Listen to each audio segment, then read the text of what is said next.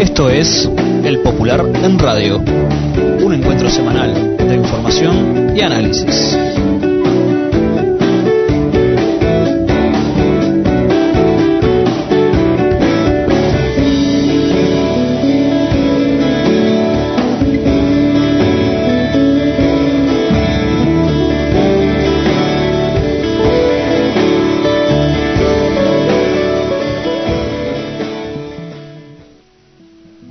Buenos días a todas y todos. Esta es una nueva edición del Popular en Radio, un espacio de comunicación con los comunistas, los frente amplistas, los militantes sindicales y sociales y con todos los hombres y mujeres interesados en la política y en profundizar el proceso de cambios en nuestro país. Agradecemos todos los mensajes recibidos por mail, por teléfono y personalmente. Esto es El Popular en Radio. Hola, buenos días. Estamos al aire aquí con un popular el radio totalmente renovado. No, eh, pasando de las bromas. Eh, queremos eh, avisarles que el compañero Gabriel Mazarovich no se encuentra, el director del Semanario Popular, se encuentra fuera del país. Y bueno, aquí estamos con Juan Landaco, secretario de propaganda del Partido Comunista, y mi persona, Victoria Alfaro, tratando de hacerles llegar, como siempre, nuestra visión. Ahora vamos a, arrancar con una, una noticia que está en estos momentos movilizándose en la Plaza Matriz, las trabajadoras del, del peaje, que están eh, en una fuerte confrontación con el Ministerio de Transporte y el Ministerio de Trabajo, ya que no les da ninguna solución con el tema de los telepeajes en las rutas nacionales. Eh, bueno, aquí vamos con una entrevista que le hicimos hoy mismo a Leticia y aquí está. Hola, estamos eh, aquí en, en, el Popular en Radio conversando con, con la dirigente del peaje, de los trabajadores del peaje, y bueno, queríamos consultarte en, qué anda el, conflicto. Hola, buenos días, mi nombre es Leticia Vicureira. Estamos ahora movilizándonos acá en Plaza Matriz este, con todos los compañeros y los peajes a nivel nacional están parados todos desde las 6 de la mañana de hoy a las 6 de la mañana de mañana. El problema que tenemos es la no garantía de la reconversión laboral por parte del Ministerio de Trabajo y de Transporte. Si bien hay un compromiso de ambos ministerios, la realidad es que no tenemos la certeza de que eso se vaya a cumplir. Son 250 mayoritariamente mujeres que estamos distribuidas a lo largo del país, este, donde las mismas viven en pueblos con menos de 2.000 habitantes y bueno, la intención nuestra es que el mismo ministerio dé las garantías reales, porque esta definición política tiene un costo social elevadísimo. Aparte de que la tecnología, como ellos dicen, la implementación de la tecnología, la cual sí acompañamos, pero no estamos de acuerdo que eso genere la pérdida de 250 fuentes de trabajo, ¿no? Este, y bueno, la intención nuestra es hacernos oír hoy. Con el tema de la pandemia definimos movilizarnos algunos a Plaza Matriz, y los compañeros están movilizados todos en cada centro de empleados a lo largo del país y este, repartiendo volantes, va a haber una conferencia de prensa a 10.30 y bueno, empezamos la lucha que en defensa de los 250 puestos de trabajo. ¿Y cómo, cómo era el tema antes de, de, este gobierno? Digo, ¿cómo, lo había tratado el anterior gobierno esta situación de modernización? Claro, los gobiernos anteriores nos daban la garantía de que en cada nuevo pliego de licitación, por más que vinieran empresas distintas, nosotros manteníamos la antigüedad y aparte el, en el pliego, al final del pliego de licitación estaba la nómina de todos los trabajadores, lo cual hacía que el ministerio fuera nuestra garantía en el trabajo. Y todos los gobiernos anteriores, durante los 15 años anteriores, el gobierno garantizaba que viniera la empresa que viniera, los trabajadores de peaje continuaban. Y la tecnología no eliminó ningún puesto de trabajo. Nosotros lo que le pedimos al de Meteopres que revea los plazos que están poniendo y que esa tecnología que llega, que es lógico que va a llegar, no suplante a trabajadores, que se dé un proceso de capacitación y de reubicación más extenso y que no haya pérdida de fuentes de trabajo. Sí, exactamente, o sea que eso se puede hacer, digo, o sea, no estaríamos ante ante una actitud cerrada de parte del Poder Ejecutivo del Ministerio de Trabajo. Exactamente, del Ministerio de Transporte, de ambas, ambos dos. Lo que nosotros le decimos es que la tecnología está instalada desde el 2013, no es tecnología nueva. aparte hay otra cosa, hay una muy mala organización. Es una decisión política tan este eh, avasallante. Por ejemplo, no tienen definido con el Congreso de Intendentes y el subsidio cómo se va a hacer el cobro. Entonces, ¿cuál es la necesidad imperiosa de automatizar todo ya si no tienen resuelto ni siquiera la forma de pago, de cobro que van a utilizar? Es únicamente arrasar con las fuentes de trabajo. Dice, eh, organizativamente, ¿cómo están ustedes? Somos 15 peajes en todo el país. Somos 400 trabajadores en el sistema que está actualmente, quedarían 150 trabajando en los 15 peajes. Y lo que ellos nos dicen es que va a poner 15 peajes más a lo largo de todo el país, van a poner radares de velocidad en todo el país y nuevas balanzas. Pero la excusa era que estaban esperando que se aprobara la ley de presupuesto, la ley ya se aprobó y los pliegos de licitación no están. Y estamos hablando de que esos 250 compañeros tendrían, tendrían que ir a la espera durante un año y medio mínimo para poder tener la posibilidad de un trabajo. Ni siquiera están eh, hechos los pliegos de licitación, o sea que no hay garantía ninguna de trabajo, desde nuestro punto de vista, ¿verdad? Claro, claro, una situación muy muy difícil. Así que ustedes están en lucha, ¿tienen previstas otras medidas? Nosotros hoy nos movilizamos este, a nivel país y el Ejecutivo del Zunca ya definió el Consejo Directivo Nacional del Zunca que para febrero vamos a hacer una movilización de toda la industria en defensa del trabajo. Bueno, muchísimas gracias y estamos a las órdenes como siempre. Gracias a ustedes, saludos. Esto es El Popular en Radio.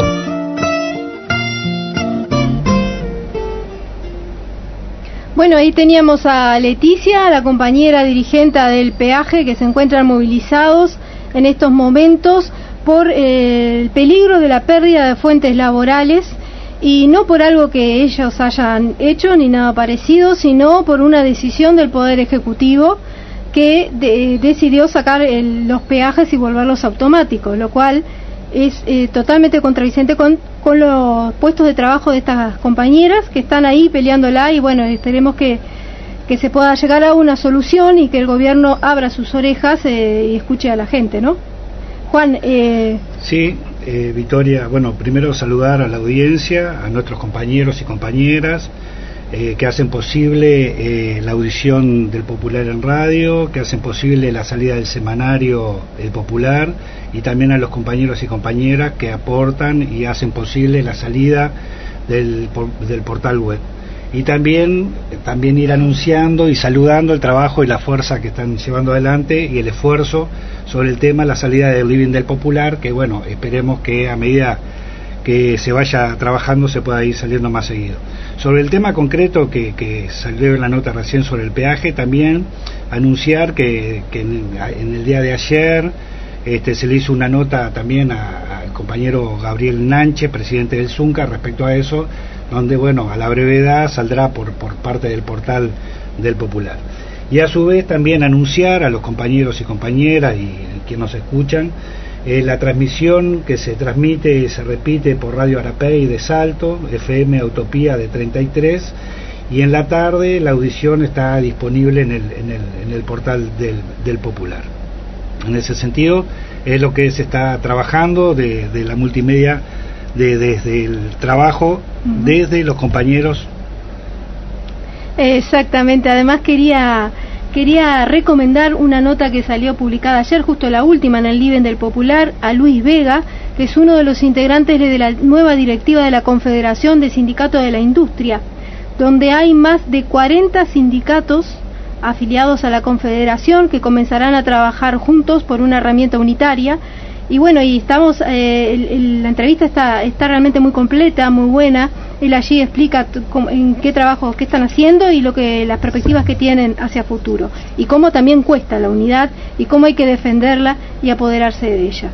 Ahora eh, queríamos pasar a otro tema que se dio a conocer ayer, eh, un tema que además eh, reviste de una gravedad terrible, porque estamos hablando ni más ni menos que del derecho a la reunión el Poder Ejecutivo envió un proyecto de ley al Parlamento eh, con menos de 48 horas, donde allí hace una modificación al artículo 38 de la, de la Constitución. En realidad no es una modificación, es una interpretación del mismo, donde cual, en base a ese artículo y eh, como la excusa de la pandemia, ellos están limitando el derecho a la reunión de los ciudadanos, de los uruguayos y de las uruguayas. Por lo tanto, es bueno tenerlo en cuenta para que eh, sea eh, más conocido este tema, ¿no? Porque más allá de que es cierto que el COVID es una amenaza para la salud pública, también, también el implementar medidas de este tipo nos hacen a retrotraer a otras épocas de nuestro país que nadie quiere recordar. Entonces, eh, sobre este tema, ayer salió vigorosamente en contra el diputado Gerardo Núñez de la 1001, al cual en la mañana de hora, hace un ratito nomás, le hicimos una, una entrevista sobre este proyecto de ley. Eh, ahí va.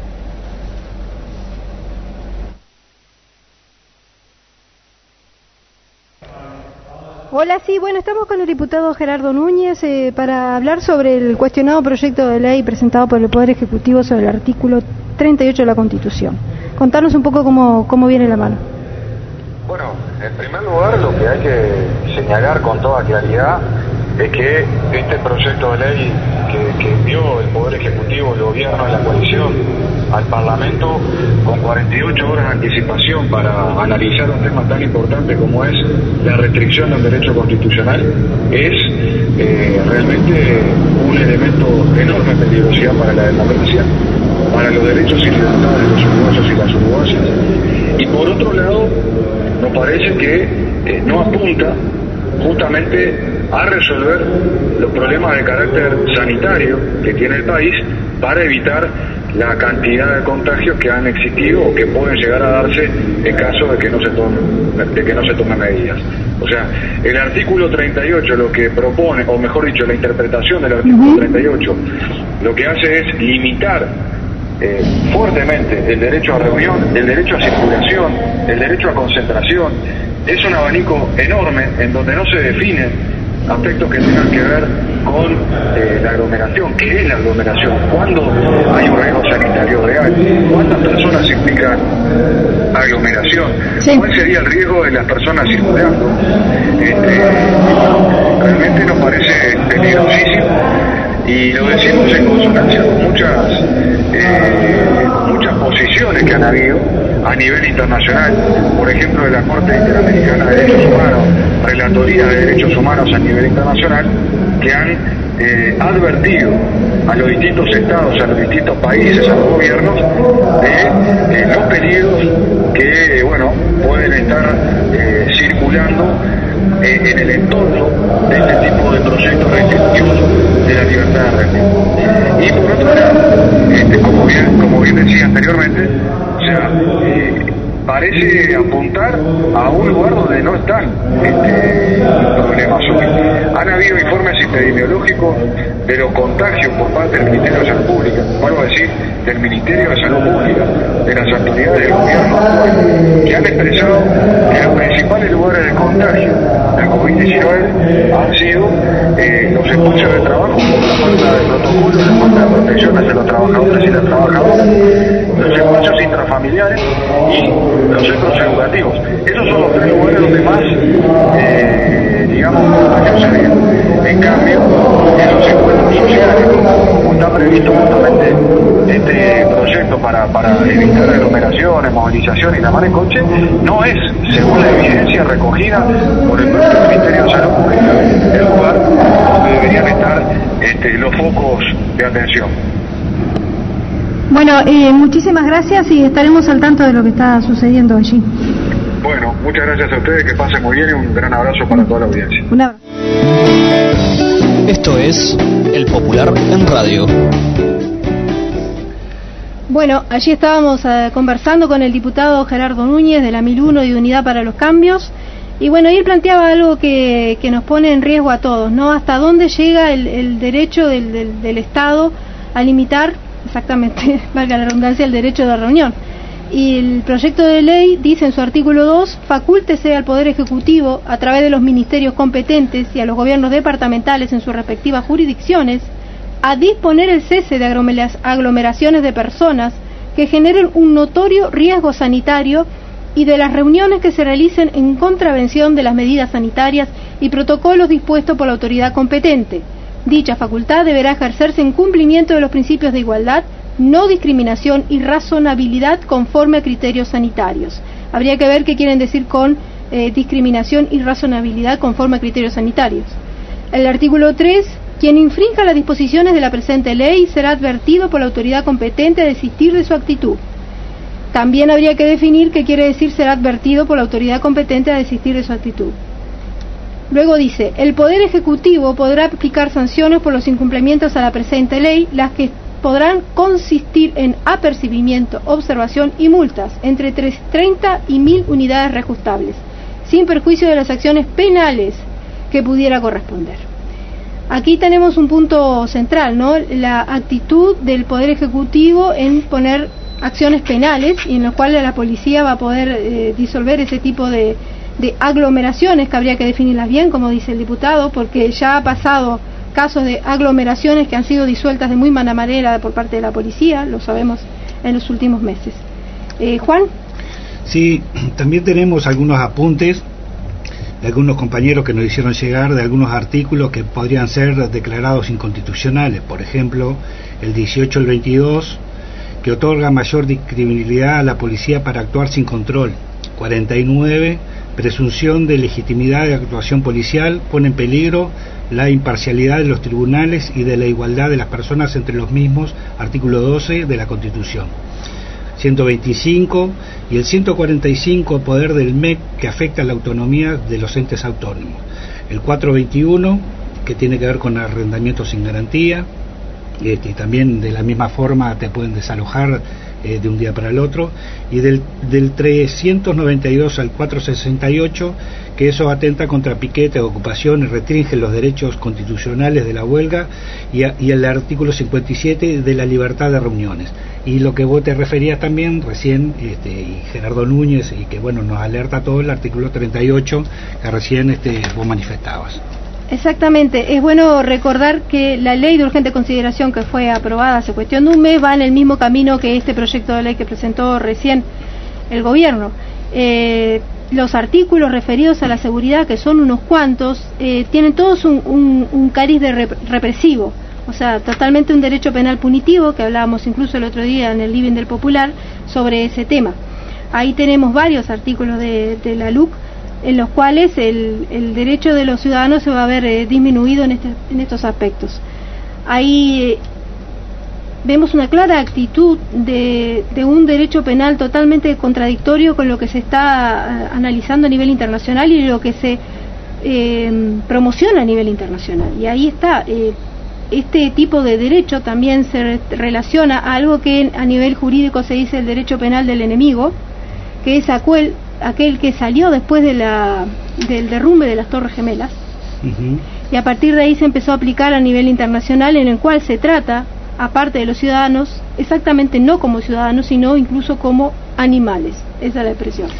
Así que por lo tanto eh, es bueno recordar que todo este eh, conservadurismo, en lo cual hemos visto que se han ido los artículos convirtiendo en estos últimos tiempos, eh, nos puede llevar por caminos eh, que no son nada lindos, que no son nada fáciles y que no queremos repetir en, en nuestro país.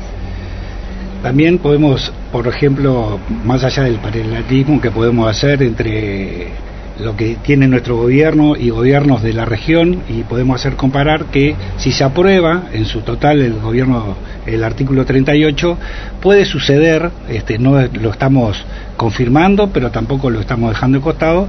También la represión y la actuación policial que surgió en Chile que lo pudimos ver por los medios no de prensa masivos sino por las redes sociales cuando autos de la policía eh, atropellaban directamente a los manifestantes. Y un número sumamente importante, no recuerdo en este momento, pero sí se puede ir este, a, Google y, googlear y saber cuántos jóvenes y, jóvenes, hombres, mujeres, niños, este, ancianos, este, trabajadores, estudiantes perdieron la vista por la actuación policial que eh, restringía con, ellos decían con bala de goma, donde les tiraban a la cara, donde muchos de ellos perdieron su vista. Bueno, ese tipo de cosas eh, pueden ser, digo, a ver, ya hay actuaciones desmedidas de la policía de acá, digo, recientemente no tengo mucha información, pero en el día de ayer, creo que en una plaza, unos jóvenes que este, fueron también desalojados porque estaban eh, compartiendo una cerveza, un vino, no sé lo que estaban haciendo, pero también a uno de los efectivos policiales se le escapó un tiro, se le escapó un tiro. Digo, me parece que, bueno, también amerita y suponemos que las autoridades, tanto de ese departamento como las autoridades nacionales, harán una investigación respecto a eso, ¿no? Sí, esperemos que sí, porque eso es, es fundamental. Estamos eh, ante una, una ley de urgente consideración, que es bueno recordar hoy en día que se va a lanzar la campaña contra la ley de urgente consideración, el pedido de referéndum, se necesitan 650.000 firmas más de 650.000 firmas para poder eliminar los 133 artículos de la LUC que serían los peores dentro del proyecto, que son alrededor de 400 y pico artículos.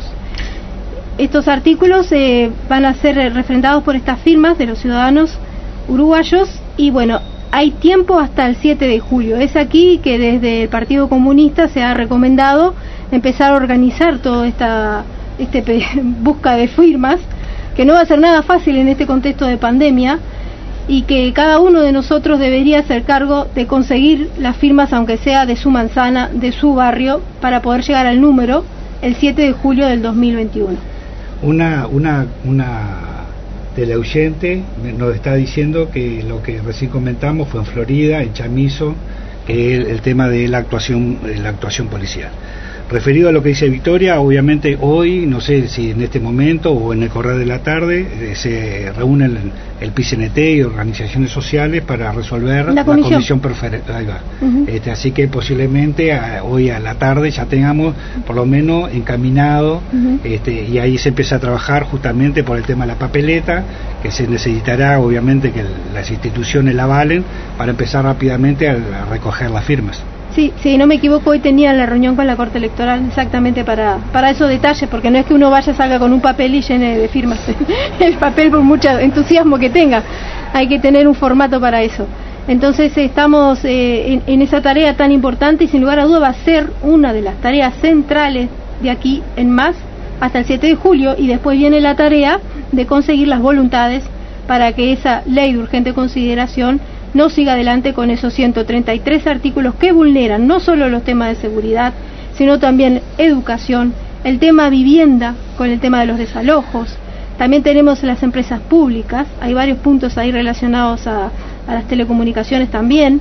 Y entre medio de todo eso también tenemos la lucha para el año que viene, que se, por suerte, debido a, las acciones de, los, de nuestros diputados en el, en el Frente Amplio, pudieron pudieron correr para el año que viene el tema de la ley de medios, que no es poca cosa también. ¿No? Es verdad. Entre, entre todo esto, una preocupación que también teníamos este, como, un bien, como un bien natural que se suma y que también corre solapadamente, una, una entrevista que te hicieron, Victoria, o que saliste vos a los medios, hablando sobre la importancia, este, obviamente, eh, del tema del agua. Y hoy que, este, por lo menos, que el agua cotiza este, lo que veíamos en un futuro como una, una locura, hoy es una realidad. Exactamente, eh, fue una de, de las columnas del Living del Popular que hablábamos sobre eh, la semana pasada la, el agua, esa que tomamos todos los días y hacemos nuestras tareas cotidianas, esa está siendo cotizada en Wall Street, en la bolsa de Wall Street, ni más ni menos. Por el momento esa resolución solo corre para Estados Unidos y específicamente el estado de California, donde los agropecuarios son muy, muy fuertes. Pero es un muy mal antecedente para el resto del mundo. ¿Por qué? Porque el agua es un patrimonio público, es un patrimonio de la humanidad. Y sin embargo ahora ya entró dentro de lo que es la cotización y puede ser parte, ya parte, de la especulación financiera y es ahí donde vamos a tener un serio problema futuro porque ellos, la excusa de haberla puesto en la bolsa de Wall Street, el agua, es de que es un bien escaso. Y ahí estamos en un problema porque no, si bien es un bien escaso, con más razón la accesibilidad debe ser mucho más igualitaria y no al revés. En el futuro, si sigue todo como va hasta ahora, solo los que tengan dinero van a poder acceder al agua. Y el agua no es como el oro o el petróleo. Uno sin oro y sin petróleo el ser humano puede vivir. la naturaleza puede vivir, el planeta puede sustentarse, pero sin agua no. Entonces ese es el principal problema.